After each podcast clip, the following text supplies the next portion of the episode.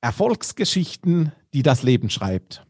Heute habe ich mir einen Teenager in den Denkmalimmobilien-Podcast geholt. Und zwar, der junge Mann ist 16 Jahre alt, besser gesagt eher 16 Jahre jung, ist bereits heute schon Unternehmensberater in der Fintech-Branche, hat mit 13 Jahren angefangen, Physik an der Uni Hamburg zu studieren und wurde in 2020 zum Top Talent Under 25 ausgezeichnet.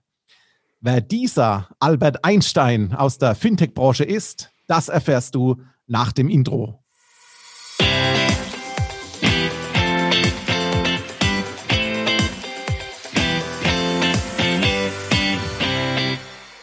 Hallo und herzlich willkommen zum Denkmalimmobilien Podcast. Mein Name ist Marcel Keller und wie bereits vor dem Intro angekündigt, gehen wir heute in eine richtig steile Karriere rein. Wie steil diese Karriere mit erst 16 Jahren sein kann, das erzählt er uns selbst. Herzlich willkommen, Yannick Schilling. Hallo Marcel, freut mich, dass ich dabei bin. Hallo Yannick, die Freude ist ebenso auf meiner Seite. Yannick, Studium begonnen mit 13, mit 16 Jahren bereits Unternehmensberater in der Fintech-Branche. Wo bitte geht diese Reise noch hin? Ja, das ist natürlich eine sehr gute Frage und ganz ehrlich, das kann ich dir noch nicht beantworten, weil ich persönlich gehe meinen Weg sozusagen und ich gucke dann immer, welche Stationen sich ergeben und wenn sich da etwas ergibt, was ich interessant finde, dann mache ich das, dann gehe ich da auch mit großer Begeisterung rein, aber ich habe mein Leben sozusagen noch nicht bis zum Ende durchgeplant und dementsprechend bin ich selbst gespannt, was ich noch erleben darf. Ich äh, bin, also mich interessieren sehr viele Themen ja, und ich bin gespannt, was ich da noch alles erleben darf. Ja, du bist ja mit deinem Wissen wirklich breit gefächert. Aber lass uns mal zurückgehen in 2018 zusammen, deinem Studienbeginn. Mhm. Da kommt ein 13-jähriger Hüpfer, sag ich mal, in den Universal. und welche, welche Blicke bekommt man da? Wie, wie läuft so etwas ab? Wie kommt man da als 13-Jähriger einmarschiert? Lass uns mal hier teilhaben. Ja, das war natürlich am Anfang etwas merkwürdig oder auch etwas lustig fast schon.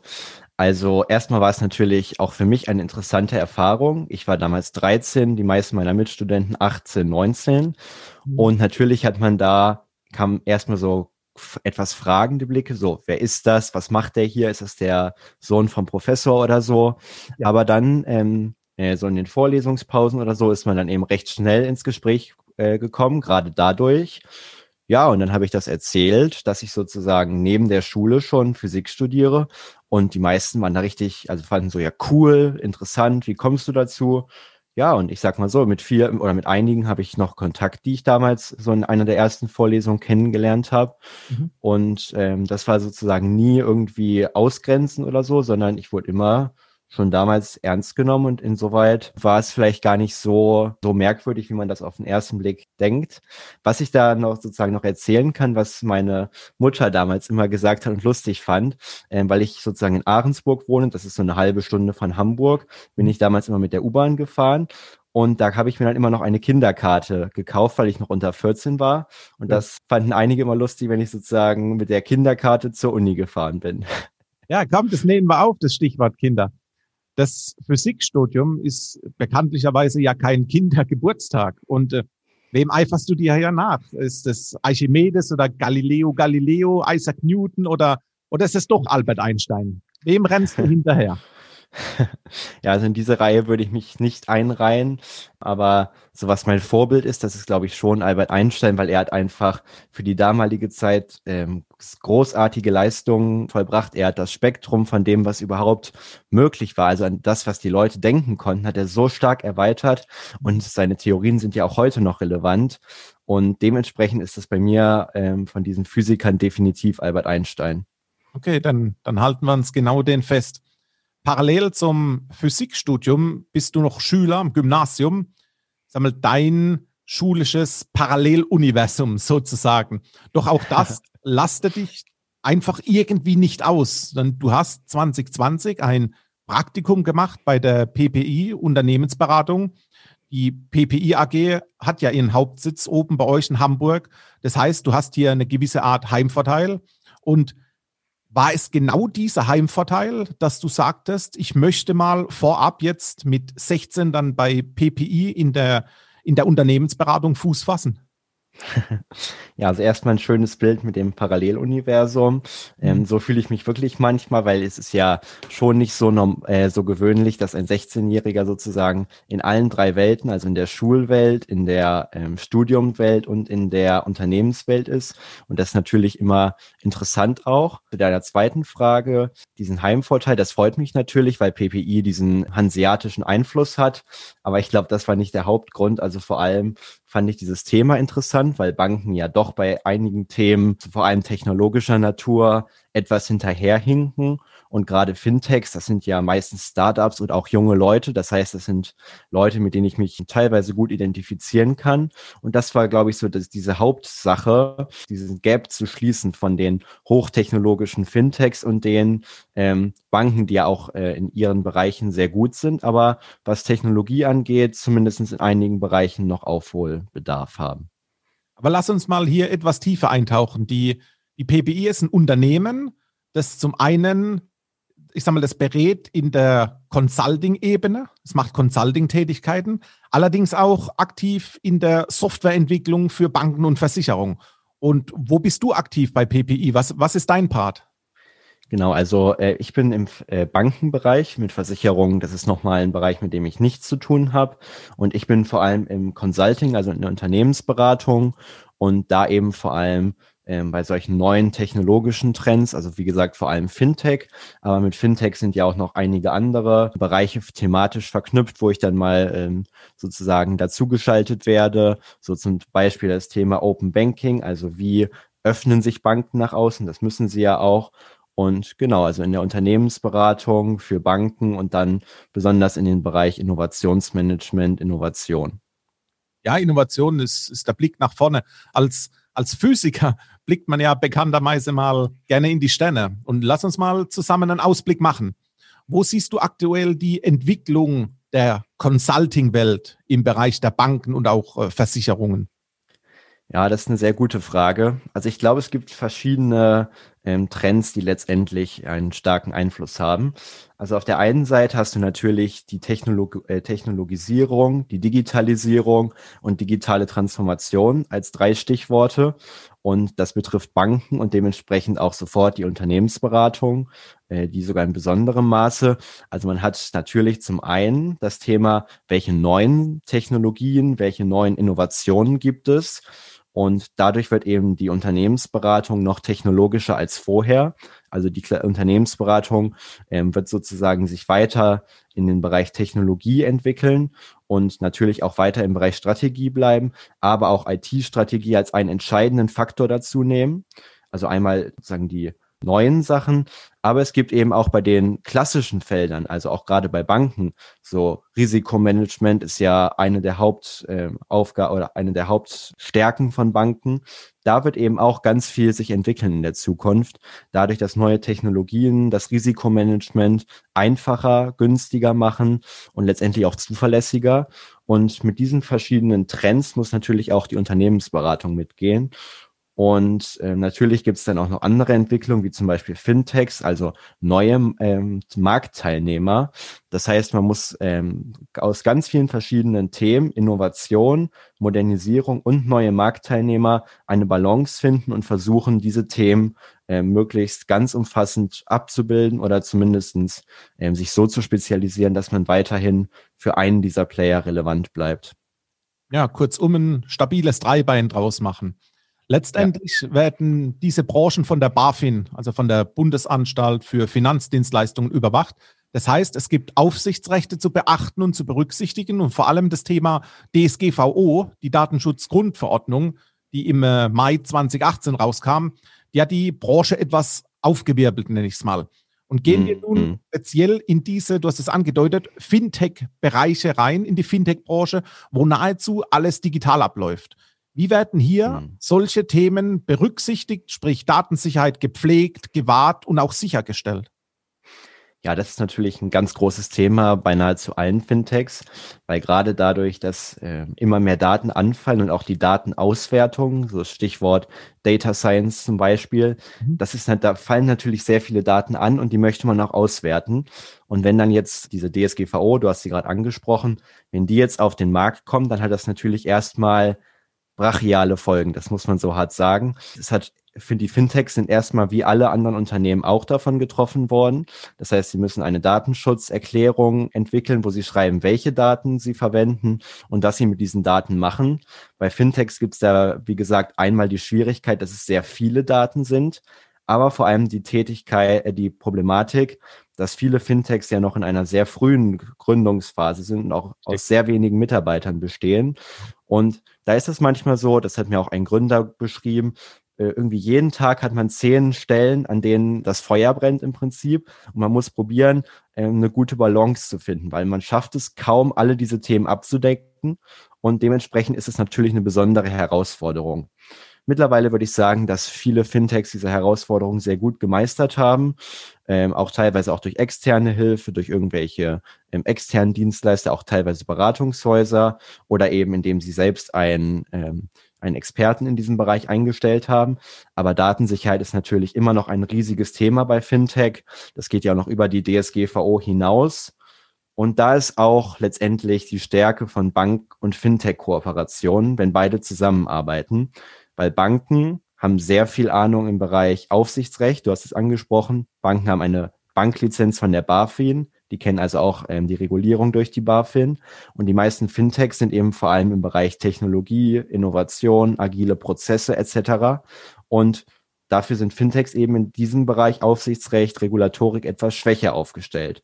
Und gerade da haben auch Banken oft Fintechs geholfen, in diesem Bereich etwas aufzuholen und dementsprechend auch Fintechs den Banken geholfen, in der Technologie etwas nachzuholen. Aber wenn so ein Fintech skaliert, also größer und größer wird, irgendwann ist es dann so, dann holen die meisten Fintechs sich einen CFO. Ähm, mhm. das ist meistens ein Banker mit, ich glaube, 15 Jahre Erfahrung braucht man von, also er fordert die BaFin für einen Aufsichtsrat und der hat dann meistens, weil er von der Bank kommt, auch diesen Hintergrund und kümmert sich dann spezifisch um diese Themen. Aber es ist definitiv ein riesiges Thema, was auch in den nächsten Jahren immer wichtiger werden wird, dadurch, dass eben sehr viele Daten anfallen und auch ausgewertet werden. Ja, die Skalierung der Fintech-Welt. Letztendlich ist Valentin Stalf, der Gründer der Internetbank mhm. N26, hier ganz klarer Pionier und Vorreiter. Und welchen konkreten Nutzen siehst du in der, ich nenne es bewusst, neuen Fintech-Welt? Mhm. Ja, interessante Frage. Also N26, die kommen ja noch aus einer, sozusagen aus der allerersten oder schon aus der zweiten Fintech-Welle, aber doch recht früh. Also die Fintech-Welt in der Stärke ist ja erst während der Finanzkrise 2009, 2010 in ihren ersten Grundzügen entstanden. Und 2013, da war noch bei den, bei der Fintech-Welt der Gedanke vorherrschend, ähm, dass man eine sogenannte Challenger Bank aufbaut, also dass man probiert, die etablierten äh, Banken komplett zu ersetzen. Und N26, die äh, haben ja auch immer noch diesen Anspruch. Sie sagen, sie sind eine digitale Bank und sie sind besser als alle anderen Banken. Aber letztendlich geht heute der Trend eher dahin, dass Fintechs probieren, das Erlebnis für Bankkunden zu erweitern oder zu verbessern. Und ganz konkrete Nutzen gibt es natürlich in vielen Bereichen. Also es gibt zum Beispiel Fintechs, die den Kreditantragsprozess deutlich vereinfachen. Das neue ähm, Fintech von Miriam Wohlfahrt, das ist das, so das Gesicht der Fintech-Branche. RatePay heißt das. Die bieten ähm, Kredite für mittelständische und kleine Unternehmen an mit einem ähm, Kreditbeantragungsprozess. Äh, mit einer Dauer von 15 Minuten, also wirklich stark gekürzt. Und viele Fintechs ähm, kümmern sich eben auch zum Beispiel um eine übersichtliche Benutzerführung und solche Themen. Also der Gedanke oder vor allem das, der Hauptvorteil für die meisten äh, Bankkunden letztendlich ist, dass das Bankerlebnis einfacher gemacht wird. Und ich glaube, dass viele Fintechs auch in diese Richtung gehen, weil sie eben merken, ohne Banken wird es schwer, weil ähm, letztendlich sowas wie N26, die arbeiten auch schon mit Banken zusammen und dementsprechend geht diese Richtung von Banken ersetzen zu wollen, eher darum, Banken ergänzen zu wollen. Und wie sich das in der Zukunft entwickelt, da bin ich wirklich gespannt. Aber ich sage mal so, viele konkrete Funktionen, auch beim Online-Banking oder Mobile-Banking, sind letztendlich durch Fintechs entstanden. Ja, aber nochmal zurück auf die PPI. Wer bzw. welche Unternehmen arbeiten mit euch? Wen beratet ihr? Und wer braucht euch vor allem? Wer nutzt eure Dienstleistungen? Vor allem, ich will wissen, warum werdet ihr als PPI, als ich nenne es mal Sparingspartner in der Welt genutzt? Hm. Also wie gesagt, unsere Zielgruppen sind Banken und Versicherungen und ich kann jetzt vor allem von der Bankenbranche sprechen und da sind wir vor allem dafür bekannt, dass wir stabile, richtig gute Leistungen machen, vor allem im Bereich Digital Banking. Also wir sind wirklich bei sehr vielen Banken, wenn du das Online-Banking ähm, verwendest, sind da PPI-Produkte hinter. Das ist eine der Hauptstärken. Zahlungsverkehr ist mhm. auch was anderes. Und dann haben wir noch so den Bereich ähm, Risk, Compliance und Bankenregulierung, also vor allem diese rechtlichen Themen. Und auch da haben wir jetzt seit über 30 Jahre sind wir am Markt. Das heißt, wir kennen viele Banken seit sehr langer Zeit. Wir wissen, welche Probleme sie haben, welche Stärken sie haben. Wir kennen ihre Zielgruppen genau und wir können eben passgenau für diese Banken individuelle Lösungen ähm, entwickeln. Und wir sind auch äh, mit sehr vielen, also ich zum Beispiel bin auch mit sehr vielen Fintechs vernetzt. Ich weiß, wie diese Branche sich entwickelt, welche Probleme auch Fintechs haben. Und dementsprechend sind wir sozusagen seit langer Zeit auf dem Markt und wir haben Produkte und haben auch sehr viel Erfahrung und können dementsprechend Banken viele Services bieten, die anderen Unternehmensberatungen schwieriger fallen. Services zum Beispiel? Also wie gesagt, ein großer, ein großes Thema, wo ich vor allem auch dabei bin, ist Zahlungsverkehr. Also wir haben Online-Banking als White-Label-Lösung für Banken. Das mhm. heißt im Prinzip, wenn du dich im äh, Online-Banking einloggst, ist das oft oder sehr oft ein PPI-Produkt. Äh, anderes Thema, was wir gerade sehr stark vorantreiben, ist Request to Pay. Das heißt im Prinzip, man kann dir eine Aufforderung schicken, äh, eine Rechnung zu begleichen und dann drückst du auf deinem Handy nur noch auf Rechnung bezahlen, Rechnung später bezahlen. Da sind wir gerade auch dabei, da haben wir gerade mit der EBA, also mit der European Banking Authority, eine Umfrage durchgeführt, um da unter den Banken zu, äh, zu befragen, wie ihre Stimmung ist zu dem Thema. Und dementsprechend haben wir bei diesen innovativen Themen auch sehr viele Produkte. Aber wie gesagt, auch ganz klassisches Risikomanagement findet man bei uns. Aber das ist etwas außerhalb von meinem Fachgebiet. Okay, trotzdem innerhalb der PPI-Gruppe breit aufgestellt. Die Digitalisierung hat ja gerade zur Corona-Zeit massiv an Geschwindigkeit gewonnen. Ein Megatrend, der, der gar nicht mehr aufzuhalten ist. Siehst du auch Gefahren in der Digitalisierung? Ich gebe dir Stichworte Cyberkriminalität, Darknet und so weiter. Mhm. Ja, auf jeden Fall. Also zum einen ist Digitalisierung natürlich nicht mehr aufzuhalten und wir haben ja auch sehr, sehr viele Vorteile.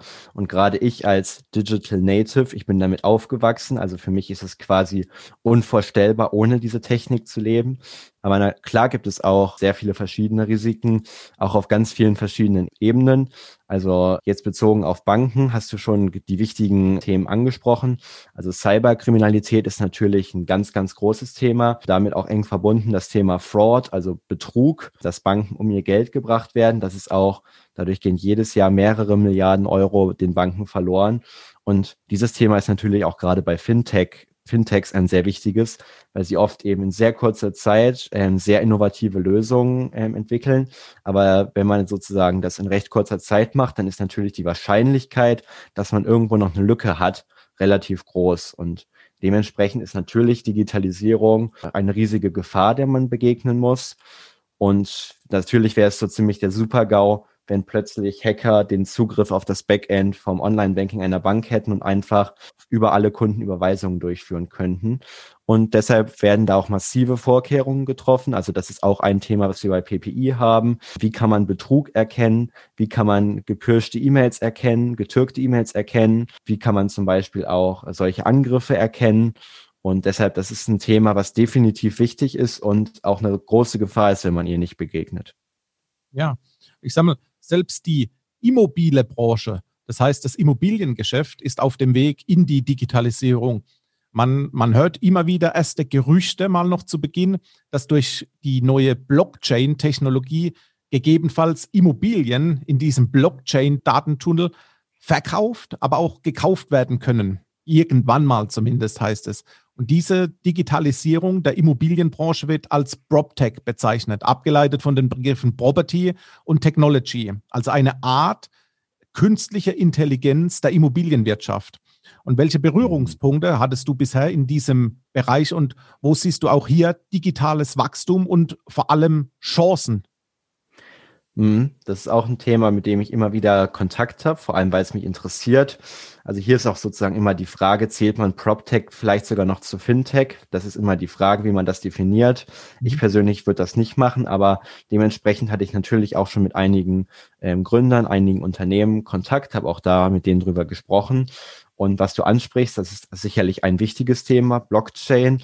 Aber was gerade ähm, was dich zum Beispiel auch interessieren könnte. Die Comdirect hat gerade ihre Fintech-Studie für das Jahr 2020 veröffentlicht und die sind zu dem Schluss gekommen, die häufigste Fintech-Kategorie in Deutschland sind Immobilien-Startups. Ähm, und dementsprechend, da ist ganz viel am Rumoren quasi.